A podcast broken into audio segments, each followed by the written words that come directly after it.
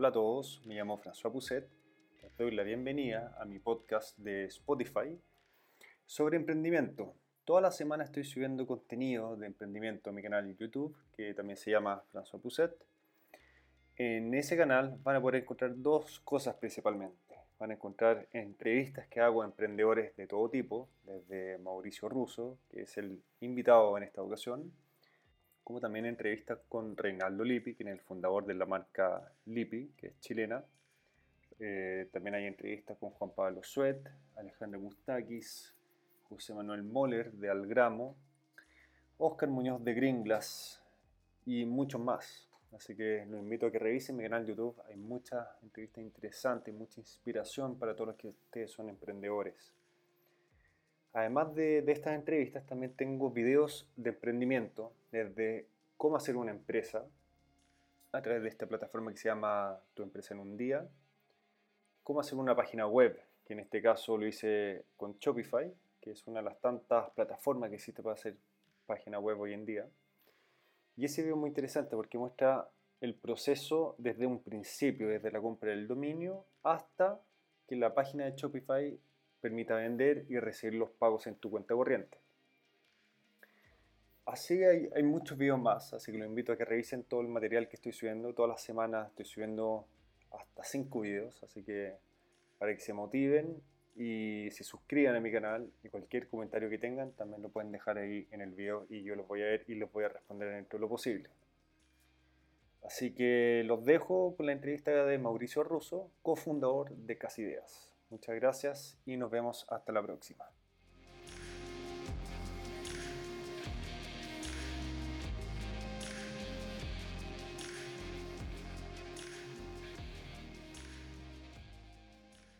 Hola.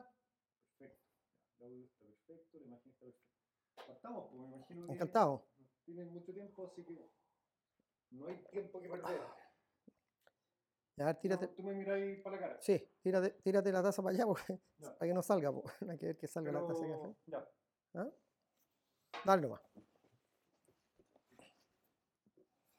Sí, que el teléfono es que tengo algunas preguntas anotadas acá. Sí, no hay problema. No hay problema.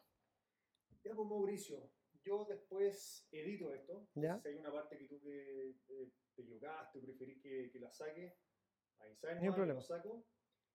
Yo también después hago una introducción de donde aparezco yo hablando solo, eso lo hago en mi casa, y ahí voy a hacer una introducción tuya, de quién eres, toda la cuestión, obviamente todos todos van a saber quién eres, pero para que no, para que no saltemos la parte de soy Mauricio Russo, Ya, esa parte ni un que problema. La puedo Sí. yo. Pero es re importante ¿eh? que cuando me nombres digas uno de los fundadores de Casa Idea. Sí. Porque somos dos, ¿cachai? Está mi socio y yo. Entonces, eh, siempre aparezco como yo siendo el, el artífice total y no, no, eh, es como que tú tenías un hijo y hay un papá y una mamá. ¿Quién es tu socio? Eh, Claudia Venegas. ¿Y ¿eh? ella ha sido la socia desde un principio? De un principio, por supuesto. Entonces, final, ella trabajaba conmigo antes. Ella era, ella era una diseñadora que trabajaba a mí cuando yo vendía telas. Mi negocio parte vendiendo telas, no, no cosas de hogar. Y después nosotros nos fuimos más al tema hogar y desarrollamos la línea de, de lo que es hoy día Casidea, que, que es conocido. Pero, pero en términos generales, este es un proyecto donde hay dos almas, no, no es una. ¿Me entendés tú? Y, y es re importante que se diga, porque em, ella es súper importante. Bueno. Lo que pasa es que no le gusta ni dar, eh, ¿cómo se llama?, entrevistas, no le gusta aparecer en ningún lado, pero es, es mi, mi partner, weón, mi partner power, ¿cachai? ¿Cuándo partiste haciendo negocios? Yo, uf, estoy yo partí haciendo negocios muchos años. Yo debo llevar trabajando ya 44 años. Entonces, son muchos años. Partí vendiendo telas. Yo empecé a trabajar con mi padre. Mi padre tenía, en esos años existía fabricación chilena de telas. Estaba Yarur, estaba Sumar, estaba Textil Viña, Caupolicán. Eran empresas que se dedicaban a producir telas. Y mi papá tenía un negocio que compraba esta fábrica y revendía. Y, y tenía un, un overprice. Bueno, yo puse a trabajar con él. ¿Cuántos años tenías en esa época? deci- yo tenía 19 años. O sea, no entraste a estudiar en la universidad. No, no, yo no fui a la universidad. ¿Por qué no fuiste a la universidad? Porque la verdad es que no me gustaba estudiar. Era, era, era bastante, no, no voy a decir porro porque capaz sí era medio porro, pues, no, me- no me gustaba mucho el estudio, eh, era muy inquieto. En esos años no existía el Ritalin, entonces era terriblemente inquieto. Y, y siempre me gustaba ir contra la corriente, siempre me gustaba ir, eh, todos decían vamos a la izquierda, yo quería ir a la derecha, era un poquito como porfiado. Y, y no, no, no, no, me gustaba estudiar, de verdad, no me gustaba concentrarme, me aburría, pasaba una mosca, me, me desconcentraba. Y, así que me fui de viaje. Yo, yo estuve de viaje eh, fuera de Chile más de un año. ¿ya? Me, me fui de viaje a, recorrer Europa eh, de, hi- de hippie. estuve trabajando en Israel en los kibbutz. Yo soy judío, por lo tanto estuve en Israel harto tiempo. Y antes de irme a este viaje, pasé por la Fuerza Aérea. Yo soy eh, ex eh, Fuerza Aérea. Mi, mi escuadrilla son los escorpiones. Hoy día hay muchos generales que están activos y que son compañeros míos. La pasada por, por la Fuerza Aérea me ayudó muchísimo a, a sacarme un poco lo, lo cabro chico, lo inmaduro, que me sirvió para cuando estuve afuera en Europa, eh, solo, tratando de, de mantenerme. Mi, mi viaje a Europa tenía que ver con una prueba conmigo mismo, a ver si yo era capaz de autosustentarme. ¿Este viaje era 100% placer o también trabajabas? No, no, no, na- no era placer, era de trabajo. O sea, yo estuve trabajando en, en la, en, en- en- el eh, donde están las vacas, sacando leche a las vacas, eh, sacando los, los, ¿cómo se llaman? Las naranjas, los pomelos, eh, en, el el- en los campos de algodón, eh, aplastando algodón. O sea, hice un, un trabajo de, de, de juventud, ¿me tú? Que tenía que ver con una prueba a mí mismo. Yo, yo este viaje que, que yo hice afuera tenía que ver con yo probarme si era capaz de poder autosustentarme sin mis padres. Y después de un año, estaba claro, volví, pero volví ya porque quería volver y que ya había probado que había logrado lo que yo quería. ¿Cuál fue la gran enseñanza que sacaste de ese viaje? Ah, muy fácil, que no hay nadie que va a hacer nada por ti que no seas tú. No existe eso. Eso de que, oye, ¿me va a ayudar alguien? Nadie. Nadie. Aquí estáis solo, compadre. O sea, tenéis que saber eh, pararte solito, parar las penas solo, eh, reinventarte rápido y, y una serie de cosas que tienen que ver con, con la personalidad que uno ha generado. ¿cachai? Nos- nosotros como personas eh, tenemos distintas habilidades y tenemos ciertas falencias, como así cosas positivas. Y tiene que ver mucho con tus orígenes infantiles. O sea, si tú no tuviste papá o no tuviste mamá, hay un tema potente ahí, ¿cachai? no? Entonces, en, en mi caso, mis orígenes infantiles me, me obligaron a adaptarme, ¿cachai? a tener una capacidad de adaptación. Y, y después me di cuenta hace muy pocos años que, que la inteligencia tenía que ver con la capacidad de adaptarse. Bueno, En una de las mis crisis, porque he pasado miles de crisis, eh, llegué a un psicólogo y le dije, ¿sabes qué más? Soy un idiota, un tonto, y mira lo que ha pasado. Y me explica, a ver, Mauricio, ¿por qué no me defines inteligencia? Oye, pero quedé parado. o. Le dije, ¿sabes que estoy tan, tan perdido por la vida que no sé ni siquiera qué es lo que es ser inteligente? Entonces me dijo, mira, ser inteligente es tener la capacidad, la capacidad de adaptarse. Y, y si no, hacer que el medio se adapte a ti. ¿Qué piensas tú? Soy muy inteligente, le dije. ¿Por qué? Porque de verdad me adapto. Y de verdad eh, no, no tengo problemas para adaptarme a lo que sea. Eh, me encanta. Me encanta eh, este, e- esta como que obligado a transformarte. O sea, justamente hoy en día me han llamado algunos amigos por el tema de lo que está pasando y, y que han escrito libros. Y me dicen, Mauricio, ¿y, y qué le pondré? Weón, esta es la era de Darwin, weón. Transformarse o morir, weón. Así de, así de en blanco y negro. Y, y son desafíos que, que se nos van a presentar a todos, no solamente a mí, a todos. O sea, lo que era el mundo antes de la pandemia no tiene nada que ver con el mundo de lo que va a ser después de la pandemia. ¿Cachai, no? O sea, se han roto muchos paradigmas. eh, van a haber nuevos cambios, modos de trabajo, horarios de trabajo. Mira, va a haber todo un cambio tremendo. Lo que está claro es que van a poder mantenerse aquellos que se transforman y que tienen algo que los diferencia. ¿Me entiendes o no? La diferenciación eh, es crucial en el momento en que tú tenés que competir o tenés que subsistir. ¿No te da miedo la incertidumbre? Me fascina. Me fascina la incertidumbre. No, no la incertidumbre, no. La ambigüedad. Eso me gusta. Incertidumbre significa eh, no sé qué voy a hacer. Y entonces eso mata a las personas. La incertidumbre es terrible. Eh, la ambigüedad es distinto. La ambigüedad es, pucha, ¿sabéis qué más? Si tengo que ir por este camino me da lo mismo, voy por este Esa es plasticidad. Ambigüedad es como ser plástico, para allá o para acá, plasticina. Y, y la ansiedad, que también la tengo, tiene que ver que quiero las cosas para ayer, más rápido, más fuerte, más, o sea, un poco como apasionado. Entonces, eh, parte de la ansiedad tiene que ver con la pasión. Y, cuando tú habláis de pasión, la pasión es amor. O sea, para mí eh, lo que significa pasión es amor como exacerbado, mucho amor. Estás apasionado. Es como cuando te enamoráis de tu polola o de tu señora. Y estáis apasionado, estáis enamorado, tú no veis nada oscuro, no veis ningún defecto, está todo fantástico. ¿Cachai? ¿no? Y si hay algún problema, es una oportunidad. Y entonces generáis familia ahí. Bueno, los negocios es la misma cuestión. O sea, siempre van a haber problemas, siempre van a haber, crisis, ¿ya? Porque un problema no tiene nada que ver con una crisis. El problema es, como que te doblaste el pie caminando y una crisis es que te caíste a un hoyo. Un hoyo que no veis ni para adelante ni para atrás, te caíste al hoyo. Entonces hay que diferenciar.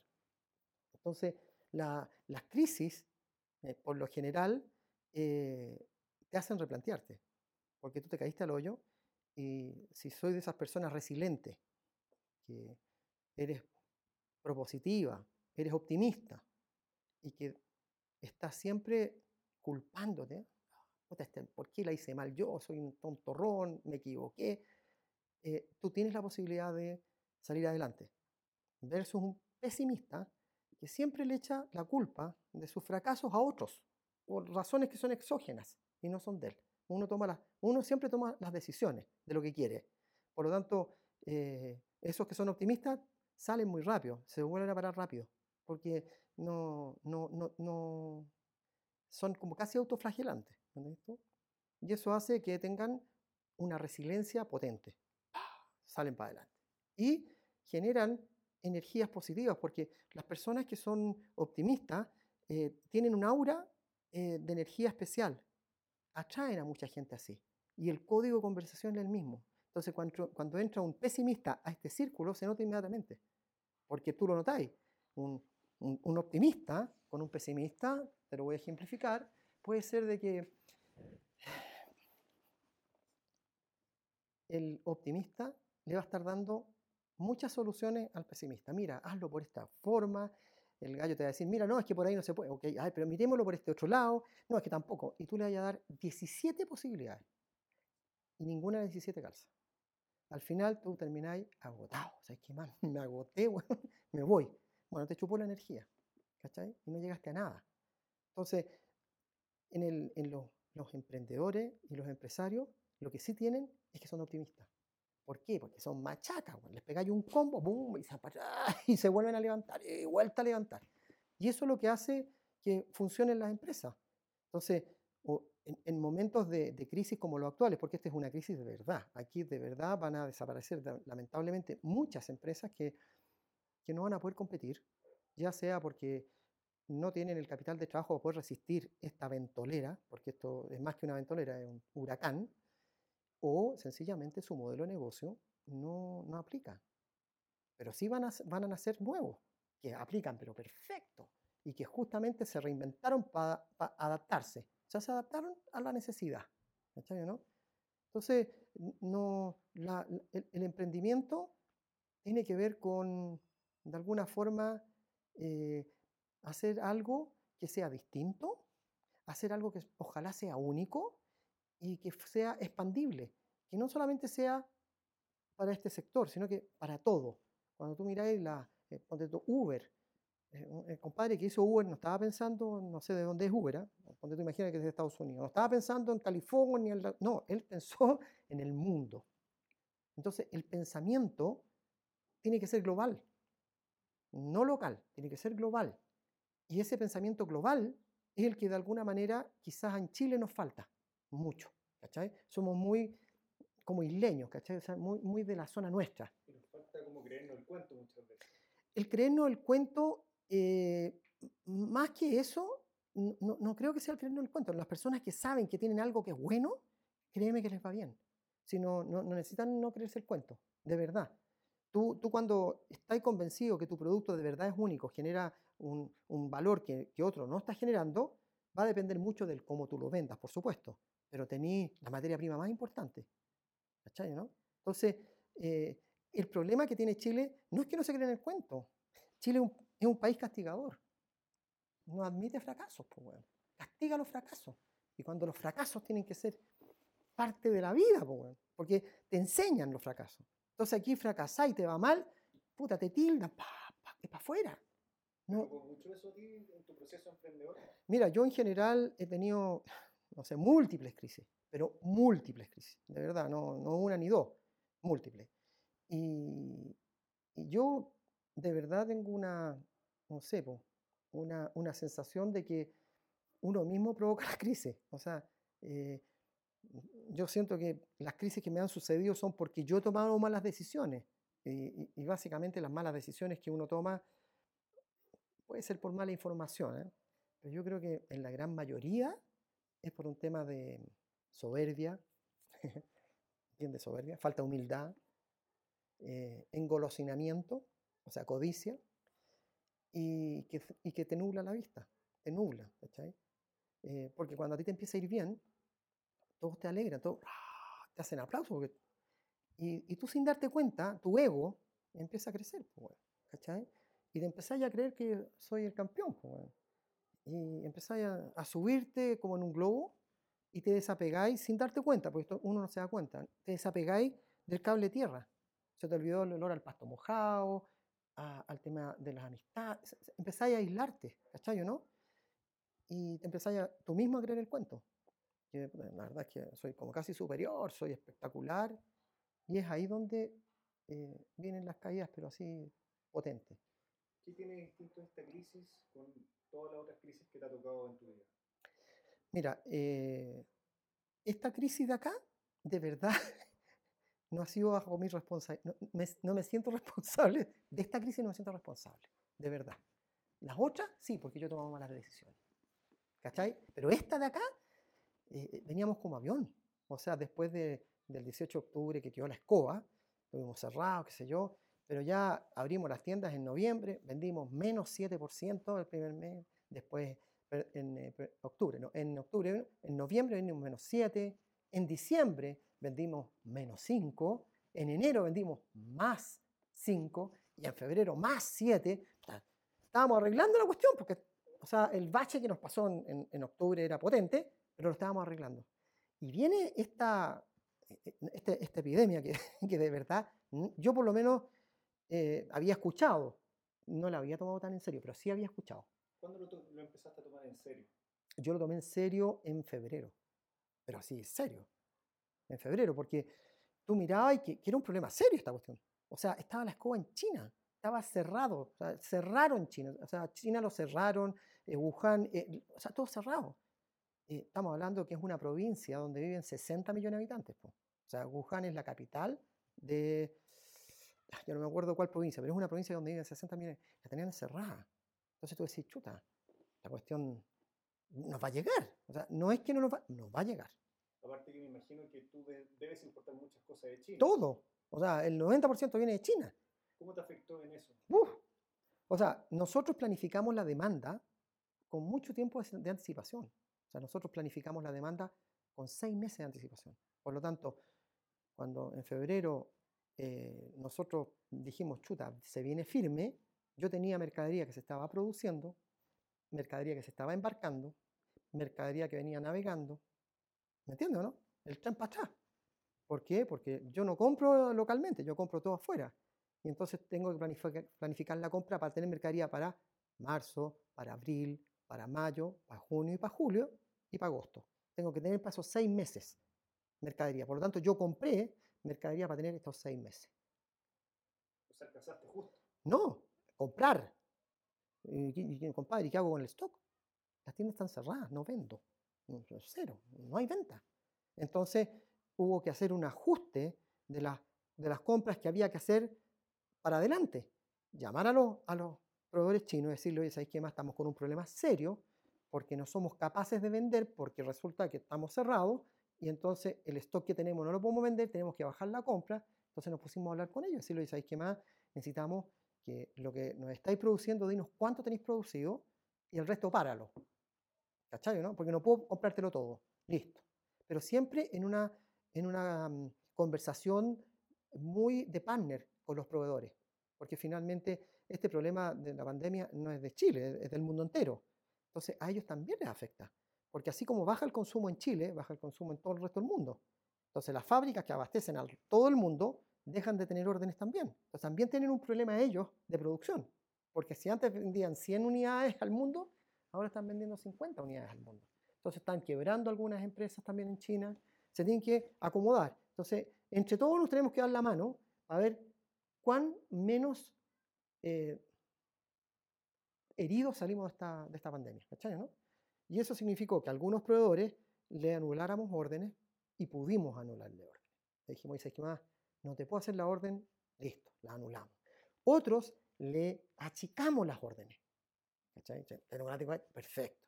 A otros les dijimos, ¿sabes qué más? No te puedo pagar al contado como, como te lo hacía normalmente. Tengo que hacer una planificación de pago, porque como no tengo caja, porque no me llega plata, porque no estoy vendiendo, necesito que los pagos que, tú, que tengo que hacer los planifiquemos en un periodo de un mes, de dos meses, de tres meses. Mientras yo eh, trato de volver a la realidad, nosotros pensamos que vamos a estar cerrados hasta el 30 de mayo. la planificación de Casa Ideas tiene que ver con que primero cerramos antes que dijera el gobierno. cerramos antes para proteger a nuestra gente.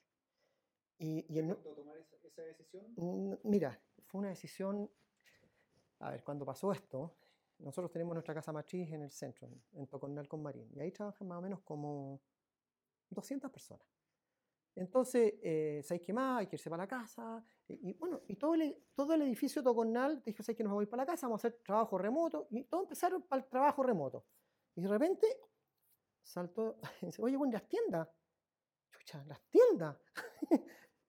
hay que cerrarlas. Pero ¿cómo? Sí, pues bueno, o sea, si estamos diciendo a nuestra gente de Tocornal que se tienen que ir para la casa a cuidarlo, que son distintos los de las tiendas, hay que cerrar las tiendas. ¿Cuántas tiendas son? 40. ¿Y cuántas personas trabajan en las tiendas? Como 900, o casi 1000, 1000 personas en las tiendas, ¿cachai? Entonces, eh, la decisión del cierre tuvo que ver con, con seguridad eh, para los trabajadores, o sea, la, la prioridad, ¿cachai? ¿no? Nosotros tenemos un comité de crisis que, siempre está eh, pululando dentro de la compañía y donde está metido el presidente del directorio, está mi socia, está el gerente general de Chile, el gerente de finanzas de Chile, la gerente de recursos humanos y yo. Somos seis personas de ese comité que se toman las decisiones. Y entonces, lo, primero que nosotros dijimos, bueno, hay que priorizar. Como yo he tenido muchas crisis en el cuerpo, muchas, tenía clarísimo la priorización. O sea, no, no, había, no había mucho que pensar. Era, ¿sabéis qué más? Mira, primero, la gente, o sea, los sueldos. Eso es lo primero. Segundo, el IVA. O sea, tengo que pagar el IVA. Nosotros somos una empresa grande, no somos una pyme. Tengo que pagar el IVA. Y tercero, tenemos que pensar en los proveedores. ¿Cachai, no? Por lo tanto, la caja que teníamos, porque antes de la, antes de la, ¿cómo se llama?, de la, de la situación de pandemia, generamos una caja, o sea, un ahorro potente generado ahí al lado para enfrentar la crisis. Y entonces se planificó que nosotros íbamos a trabajar a contar del primero de junio, íbamos a entrar a vender. O sea, íbamos a estar 60 días o 75 días cerrados. Entonces, ¿cómo hacíamos que la compañera pudiera sobrevivir a esos 75 días eh, sin irse a la punta del cerro? ¿Estamos? Y, separamos lo, lo, que eran los gastos. Entonces, lo primero que se hizo, ¿cuánto nos cuestan los sueldos?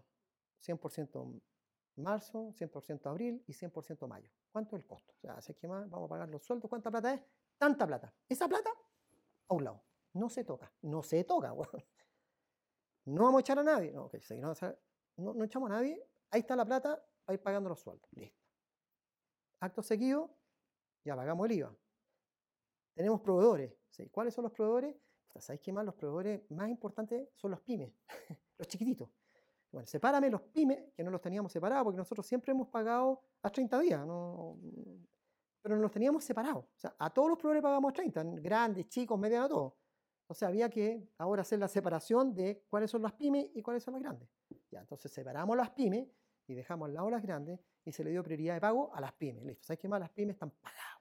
¿Cuántos proveedores tienen más o menos para tener una referencia? Acá en Chile, no, no, no, te, no te puedo dar el número, pero no son, eh, no son muchos, ¿cachai? Los proveedores, porque nosotros compramos afuera, no, no compramos en, en, plaza, compramos mucho en el extranjero. Entonces, eh, nuestro, nuestros proveedores en el extranjero, mm, nosotros compramos 30% in advance, o sea, le pasamos el 30% de la compra, catch, y el otro 70% cuando embarca, o sea, casi todo contado. Entonces, teníamos una, siempre manejamos una caja grande. Entonces, ¿cómo logramos eh, cerrar la caja? Fue decir, ¿sabéis qué más? No le paguemos a los proveedores afuera, digámosle que nos den un plazo para poder arreglar la cosa y con esa plata, obviamente, ir a pagarle a, a, los, a los, ¿cómo se llama? A los proveedores chicos y la, la plata de los sueldos. Entonces, la, la situación de caja para cualquier empresa es súper delicada cuando hay crisis. Es lo mismo que si tú estás enfermo y necesitas oxígeno. Si no tenías oxígeno, te morís. La caja para cualquier empresa es el oxígeno. No tiene caja y va a morir. ¿Para cuánto tiempo te da para sobrevivir sin venta? Hasta el primero de junio. Pero ojo, ¿eh? que yo en esos tiempos no vendía por internet. Po. Casi idea no vendía por internet. Bueno, y, ¿Por qué? porque, a ver, las prioridades de verdad no estaban ahí. Las prioridades estaban en hacer crecer físicamente los países. O sea, nosotros íbamos a abrir tres tiendas en, en, en, Perú, perdón, en Colombia. Vamos a abrir una, porque ya estaba firmado el contrato. Nosotros cuando abrimos una tienda, aseguramos la venta. ¿Cachai, no? Entonces, el tema de Internet no era tan importante porque es el 1%, el 2% de la venta. No, no era algo que a nosotros nos llamara tanto la atención. Pero cuando hubo este cierre y este lock completo, entonces los equipos que, de trabajo, que están todos trabajando igual, dijeron, ¿sabéis qué más? Activemos venta por Internet preparado desde el centro de distribución nuestro. Originalmente nuestro sistema de Internet era eh, preparar el pedido en la tienda y despachar desde la tienda al cliente. Esa era la fórmula. Ahora estábamos cambiando la fórmula para hacerlo desde el centro de distribución a los clientes. En una semana y media paramos todo. Digo paramos porque quiero meterme dentro del grupo, pero no he hecho nada. O sea, aquí los que se han sacado la cresta han sido el gerente general, el, el, el gerente de e-commerce, el gerente de logística, eh, la gerencia de recursos humanos. Se han sacado la cresta porque hay que armar todo un, un business completo, un business case nuevo que no estaba preparado. Sí, los camiones, despacho, todo. Todo nuevo, porque no estaba hecho así originalmente. Y hoy día estamos, estamos en régimen y nos ha ido excelente. O sea, estamos vendiendo, ponte tú, mil pedidos al día. Que para nosotros, o sea, mil pedidos. Nosotros antes en las tiendas vendíamos, no sé, pues 70, 80. El mejor día, 100 pedidos en un día. En una tienda. En, en, en las dos tiendas que hacían los pedidos. O sea, tú hacías un pedido a Casa Idea y llegaba a cualquiera de estas dos tiendas que preparaban. El fulfillment era en cualquiera de estas dos tiendas. Entonces eran 100 pedidos. Y hoy día estamos en 1000. O sea, subió 10 veces. Entonces, claro, subiendo 10 veces, obviamente que esa caja, que no existía porque no estaba, porque ni siquiera estaba planificada tenerla, porque era en cero, nos va a ayudar a mejorar, entre comillas, el pago a nuestros proveedores, que están hoy día eh, ah, soportándonos. Te estoy hablando de los proveedores chinos, ¿eh? los de acá de Chile en general no. Y lo que sí eh, nosotros hicimos fue hablar con, mandar una carta a todos los que nos arriendan tiendas, porque están cerradas. Entonces les, les mandamos una, una carta explicándole que nosotros íbamos a suspender los pagos de los arriendos hasta que se regularizara la situación y que una vez regularizada nos íbamos a sentar con ellos a negociar. ¿Cachai? Todos dijeron que sí. O sea, hoy, hoy día todos están en la misma. Y esa caja también la aprovechamos para poder usarla en, en otras cosas. Porque no es una gran cantidad que paguemos en arrendo, pero también sirve. Todo eso nosotros le llamamos el oxígeno. ¿Cuántos tubos de oxígeno tiene la compañía para poder resistir? Ejemplo, ¿qué porcentaje de, de, lo que estás vendiendo hoy día online sería de lo que estaría recibiendo en un mes normal? Ah, eh, hoy. Lo que pasa es que hoy día, como están cerradas las tiendas, está disparado. ¿ya? Hoy día yo te podría decir que podría ser el 5%. ¿Qué? ¿Quién habló? Tu teléfono parece que te reconoció. Va. Sí. El, último. Ya. Eh, entonces, la, la- ¿cómo se llama? La, la- la- la venta física es 95% y 5% internet. O sea, ayuda en algo. Uno no puede decir que no es nada, pero ayuda. Pero no, nosotros, nuestra venta es, es- es física. O sea, las tiendas. Piensa tú que nosotros tenemos normalmente eh, en nuestras tiendas 1,5, 1,6 millones de visitas al mes. Y hoy día están en cero, pero no están abiertas. Y de ese millón y medio de personas compra un 30%. O sea, son 500.000 transacciones al mes. Divídetelas por, por 30 días, no sé, pues son 5, son 50.000, 7, 7 por 3, 21, son como, son, eh, son, son- son muchas transacciones al, día, ¿cachai? ¿no? No, no mil, aquí son mil. En un mes serían 30.000. En el mundo físico son 500.000. Entonces no, es, es poco todavía. Pero también está recién partiendo y puede que siga creciendo. O sea, estamos preparándola a que crezca más. Recién salimos hoy, hoy salió una campaña que estamos vendiendo por internet. Antes estábamos callados, marcha blanca, no, no- queríamos dejar la escoba y, y estamos de verdad eh, tratando de hacerlo lo mejor posible. Esperamos que, que nos perdonen los pecados, porque no, ahí hay errores que se cometen porque es un negocio nuevo. O sea, todo lo que tiene que ver con e-commerce no tiene nada que ver con el mundo físico. O sea, no tiene nada que ver una cosa con la otra. Entonces, hemos tenido que aprender mucho en muy corto tiempo del mundo digital en términos de servicio, de delivery, en masa, en volumen. O sea, eh, vender mil pedidos al día es harto, es harto, porque cada pedido va con nueve productos. O sea, viene nueve productos en cada pedido. Estáis hablando de mil por nueve, son nueve mil. Son nueve mil productos que hay que preparar. Ir a buscar a la bodega, eh, prepararlo, embalarlo. ¿Cachai, no? ¿Cuál es el ticket promedio más o menos de una venta? Como, más o menos como 25 mil pesos, 26 mil pesos. Que comparado con la venta en tienda es más o menos lo mismo. No, no, la tienda, eh, eh, eh, la, la tienda viene siendo más o menos como 10 mil pesos, 11 mil pesos el ticket promedio. En en- en e-commerce es como 25, 26, más del doble. Lo que pasa es que el, el tema de cuando las personas se meten en e-commerce, em, saca la cuenta y, y no anda tampoco con un carro empujando, nada, sabes que va, va tomando distintas cositas y también dice, ¿sabes qué más para comprar? No sé, pues 10 lucas no, no, es muy poco, ya compran promedio una compra más grande.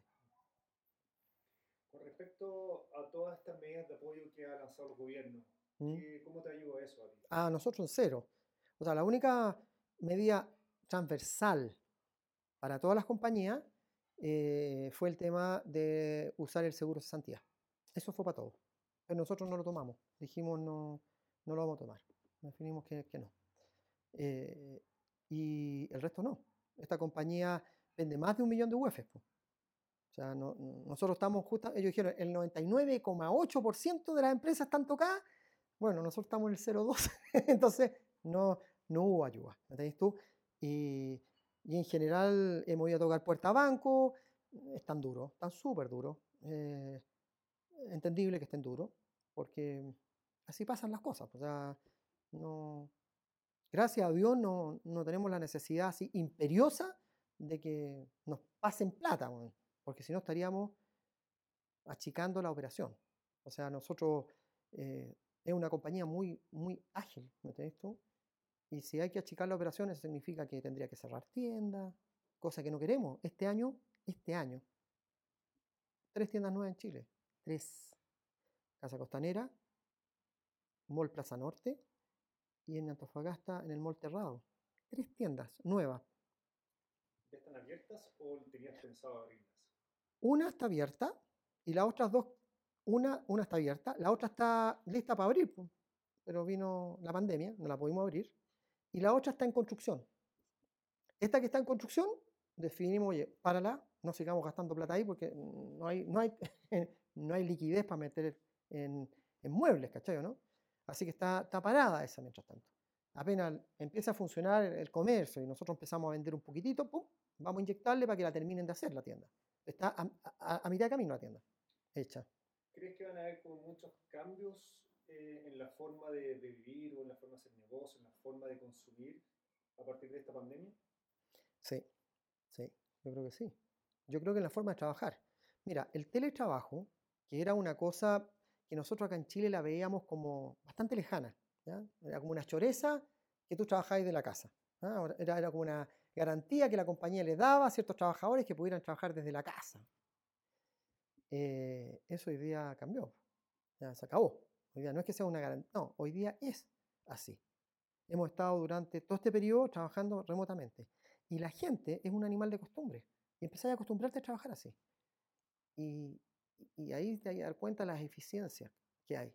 Porque no todo el mundo está metido en el teletrabajo. Entonces, cuando vaya al mundo físico, va a haber más gente que la del teletrabajo. Entonces, bueno, para que chucha tengo, hay que, a ver, a ver, hagamos una, una eficiencia operacional, transformemos a estas personas que hacen A para que hagan B. ¿Me entendido, no? Pero va a haber cambio, definitivamente. Eh, los horarios de trabajo también yo creo que van a cambiar. O sea, van a abrir las tiendas por un periodo más corto. Eh, no sé si se va a hacer toda la venta, no creo que se haga toda la venta en un periodo más corto, pero la gente se va a acomodar. Es como cuando pasó después del 18 de octubre, que se empezaron a abrir las tiendas de a poquitito, por ciertas horas, ¿cachai, no? Y la gente al final se adaptó. Y todos nos adaptamos. Entonces, esta estructura de los horarios rígidos, de tal hora hasta tal hora, yo creo que ya eso no, va a haber. yo, creo que eh, si, el gobierno es inteligente en, su proceder, debiera hacer que las entradas a trabajar y los retiros de la gente de trabajo se aplanen. Entonces, no que todos entren a las 9 de la mañana y todos se van a la casa a las 7 de la tarde, porque se usen pic a los dos lados. Entonces, debería ser que hay gente que entre a las 7 de la mañana a trabajar, 8 a las 9 de la mañana, 8 a las 11 de la mañana. El de las 7 de la mañana se va a las 1 de la tarde para la casa. 6 horas de trabajo, nada más. ¿Entendido, no? Y, el, que entró a las 9 se va a las 3 de la tarde, para afuera. Y el que, y el que entró a las, a la, no sé, a las 11 se va a las 5. Y el que entró a las 1 de la tarde se va a las 7. Entonces tú aplanáis completamente el transporte. No, no hay aglomeración. Algo de eso va a existir, no, no me cabe duda, porque si no, ¿cómo lo aplanáis? No? Y, entonces lo que va a suceder es que las mallas de turnos que nosotros tenemos dentro de las tiendas van a tener que variar. Vamos a tener que, a ver cómo explicarte, transformar las mallas de turno. Y quizás vamos a tener que transformar gente. Estaba haciendo A para que haga B. Ponte tú, a ver, Hoy día nuestro e-commerce, eh, el, el, servicio al cliente, es un, un, externo que nos da el servicio al cliente. ¿cachai? Y hoy día justamente estábamos hablando que, ¿sabéis qué más? ¿Para qué? Que sea nuestra gente. Puta, poner de los teléfonos, nuestra gente que atienda a los clientes. Entonces, no necesitáis contratar gente nueva. La misma gente que tenéis la transformáis para que atiendan a los clientes. Una. Dos, oye, ¿sabéis qué más? La última milla. Eh, ¿Sabéis qué más? Tenemos un transportista dedicado. ¿sabes qué más? ¿Por qué no hacemos nosotros mismos la última milla? Entonces, en vez de echar a la gente, la transformáis. ¿Sabes qué más? La comprar un par de autos, weón. Y usted ahora no vende en la tienda, mi hijito. Ahora usted va a manejar y le va a dejar a la señora María el paquete. Punto.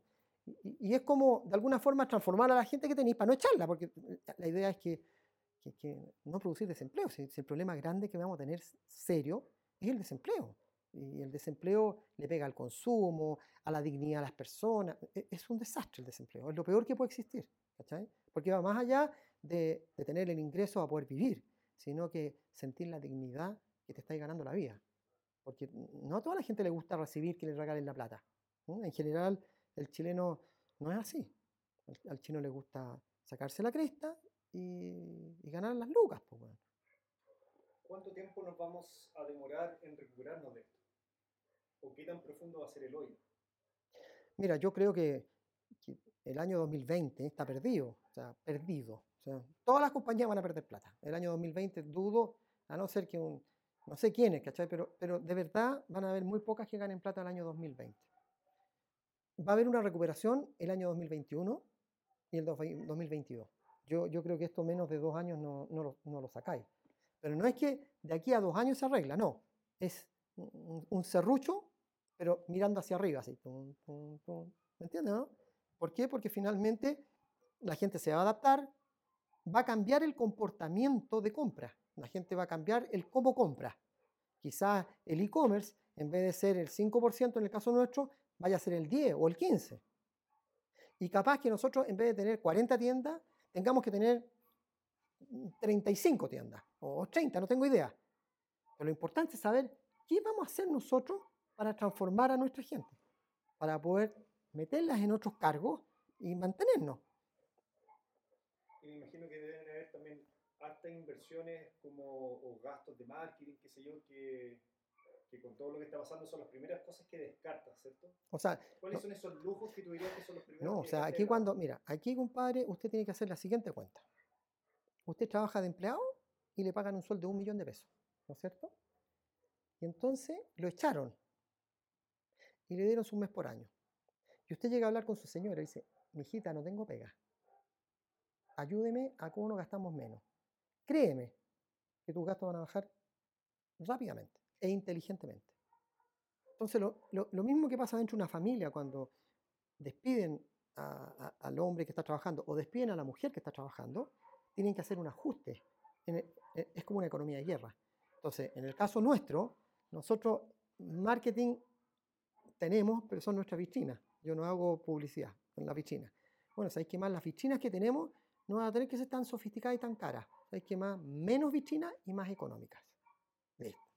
Dos, los viajes.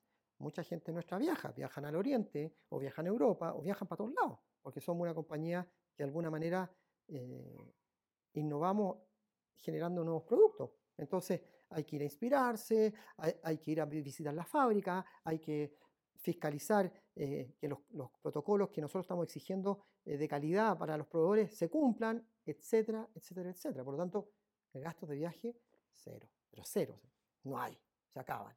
Y así un sinfín de cosas. pues. ¿Sabéis qué más? Hay que medir cuánto se te está gastando en comunicaciones, cuánto se está gastando- gastando en luz.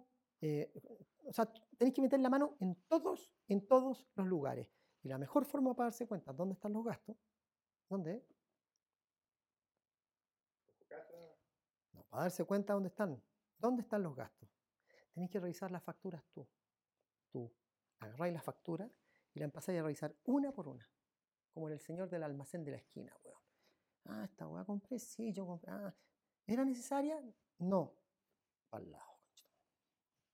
Y empezáis a separar. Esto sí, esto no, esto sí, esto no. Porque si tú lograste armar una empresa y lograste armar un emprendimiento y te está yendo bien, es porque eres inteligente y sabéis cómo se hacen las cosas y las formaste de cero. Por lo tanto, sabéis perfectamente qué cosas están de sobra, que tenéis que botarlas para afuera. Y rapidito. Pero siempre pensando en el bien general. ¿Estamos? Porque seguramente uno dice, uy, es que tengo que echar la gente. Sí, voy a tener que echar gente. Pero ¿sabéis qué más? Ten claro cuántas personas van a ser y ten claro cómo le vas a explicar a los demás que se van a quedar. Porque cuando tú empiezas a echar gente, lo que pasa en las compañías es que empieza el temor. ¿Cuándo me va a tocar a mí? ¿Me entiendes o no? Y tú no, puedes tener a tu equipo, que son tus colaboradores, que son los que ponen la fuerza, asustados. No puede existir el miedo ahora. Ahora, lo único que uno necesita como líder es afiatar a los equipos, darles confianza. ¿Sabes qué más? Y vaya a tomar medidas duras, dolorosas, pero siempre pensando en el bien común de todos. ¿Me entiendes? Y ahí obviamente que van a haber medidas dolorosas. Yo no me cabe ninguna duda que, mucha gente va a tener que sacar y va, a generar desempleo, ¿cachai? ¿no? Y, es- una tristeza. Y por eso es que el gobierno está tan preocupado de que se usen el seguro de cesantía y, que mm, Ripley se sumó, eh, eh, ¿cómo se llama? No, Falabella no, se sumó esta gente del Jumbo, todos se sumaron a esto, ¿me entiendes tú? Porque de alguna manera no quieren echar a la gente. Ellos podrían perfectamente decir, ¿sabes qué más? Eh, ya, sácate 10.000 por razones estratégicas, porque ¿sabes qué más? Tengo que sacar o, o 1.000 o 2.000, no tengo idea. Ante esa realidad, tú decís, pucha, ¿sabes qué más? Vámonos con el seguro de cesantía, por último, para no echar a la gente, para que mantengan sus puestos de trabajo.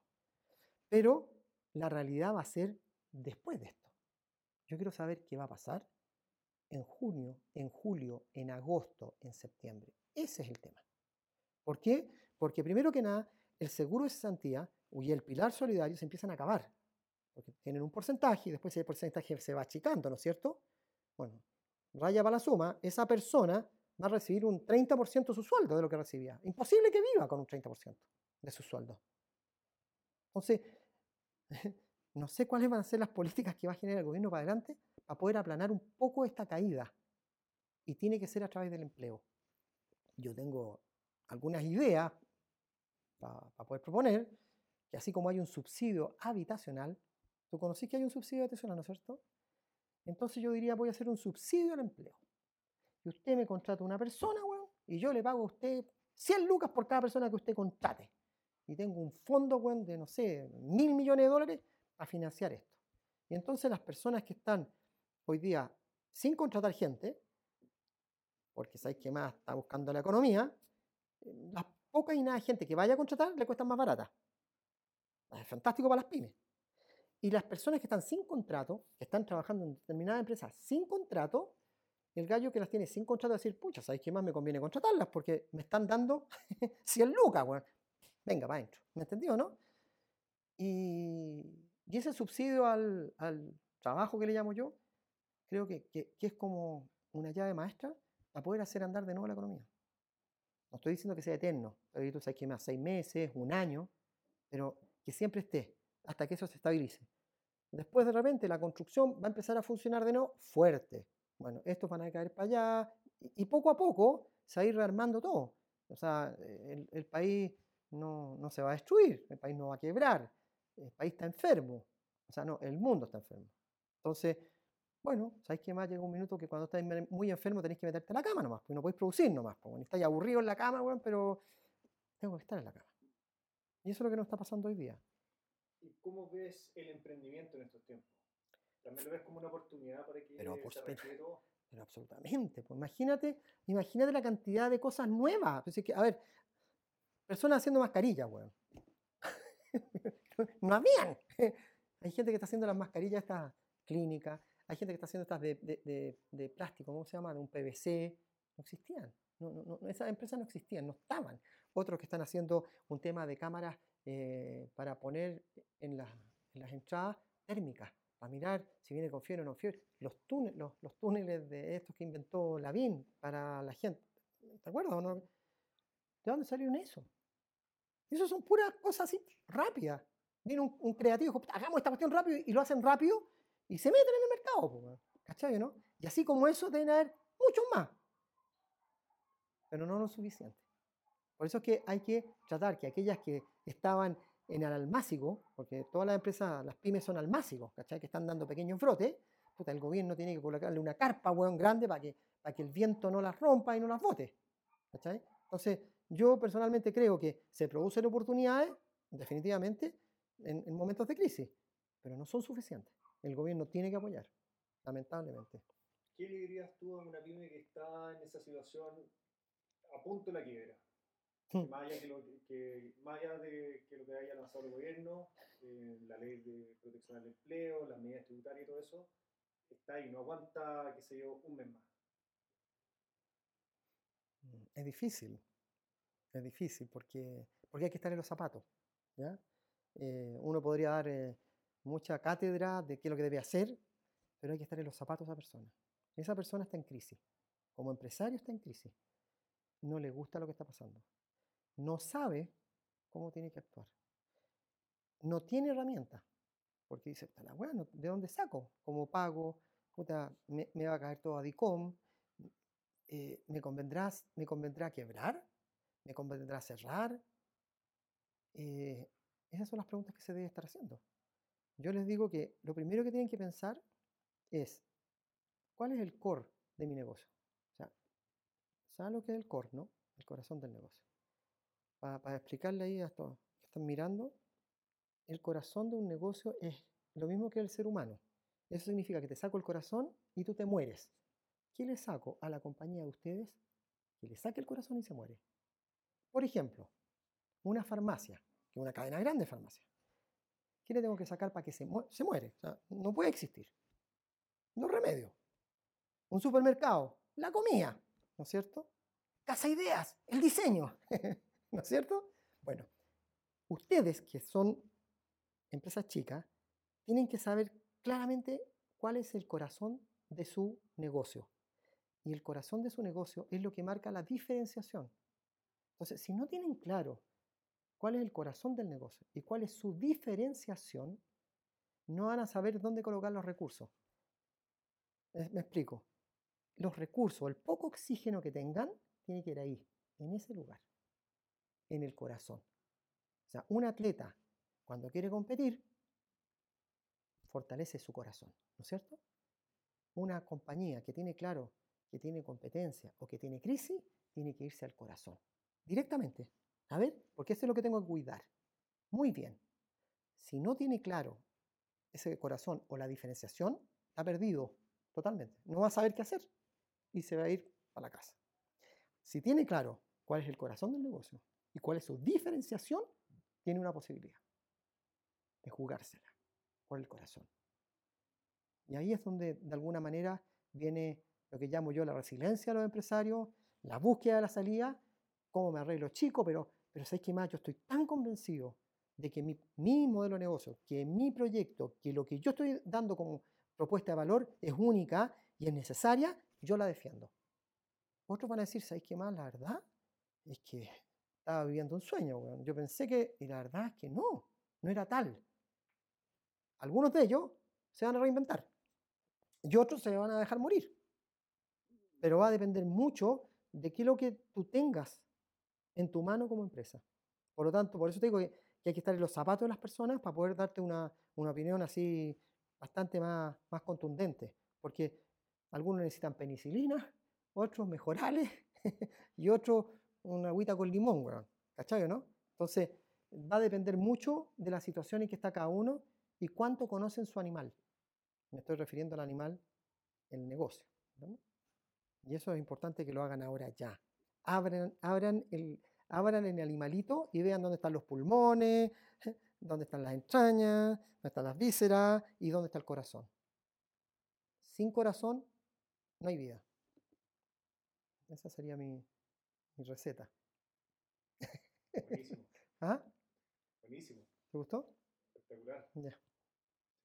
¿hay algo, así como último mensaje que te gustaría o Ah, sí, uno. Claro que sí. ¿Un último mensaje? Bien. Yo les preguntaría a todos ustedes, ¿cuánto vale un sueño, pero así, grande? ¿Cuánto vale un sueño grande? Y todos quedamos pensando, "Puta, ¿sabes qué más? La verdad es que los sueños son gratis. No, no tienen valor los sueños, son gratis. Entonces yo los invito a todos a que sueñen en grande. No sueñen en chico, sueñen en grande. Aquí voy a soñar un sueño chico si, es gratis. Soñar con uno grande. O chico grande es gratis los dos. Sueñen en grande. Y soñar en grande significa que uno tiene una visión, una visión de largo aliento. Y lo otro, que es muy importante, que tienen que pensar que si quieren ir rápido, vayan solos.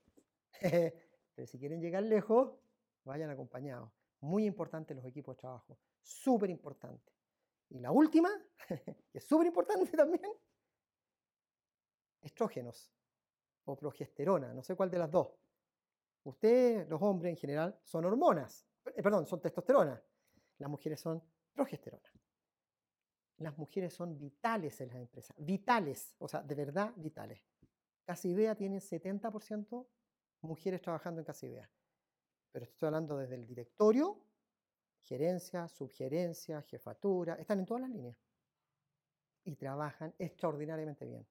Por lo tanto, si, si ustedes ven la posibilidad que una mujer pueda acompañarlos en esta crisis, les va a ayudar a mirar el mundo más holísticamente. La mujer tiene, tiene ciertas cualidades que nosotros los hombres no tenemos. Eh, Ya comprobaron que son súper capaces con la liberación femenina. Y están volviendo atrás. Están volviendo al hogar, etc. Entonces, ¿qué es lo que tienen ellas que nosotros no tenemos? ¿Te imagináis qué es lo que es o no? Hay algo que, hay algo, algo que tú nunca vas a poder hacer. tener hijos? Exactamente, dar vida. dar vida. O sea, los hombres nunca vamos a poder dar vida. Nunca vamos a poder dar vida. Y más encima, después que sale la vida, alimentan desde su propio cuerpo la vida. Los hombres nunca vamos a poder amamantar, weón, nunca. Entonces eso las hace ser distintas. Ellas tienen un rol en la sociedad tremenda. tremenda que tiene que ver con la familia, con la acogida y una serie de cosas. Y este mundo actual, que está manejado por pura testosterona en el mundo entero, le falta eso. Nos falta la parte femenina a este lado, que está de alguna manera eh, creciendo, pero no a pasos agigantados como debiera ser. Estoy hablando del mundo entero, ¿ah? no solamente Chile, en el mundo entero. Así que si ustedes tienen la posibilidad de tener una socia mujer, uh, extraordinario, los felicito. Nada más. Eso sería todo. Espero que te haya gustado y muchas gracias. ¿eh?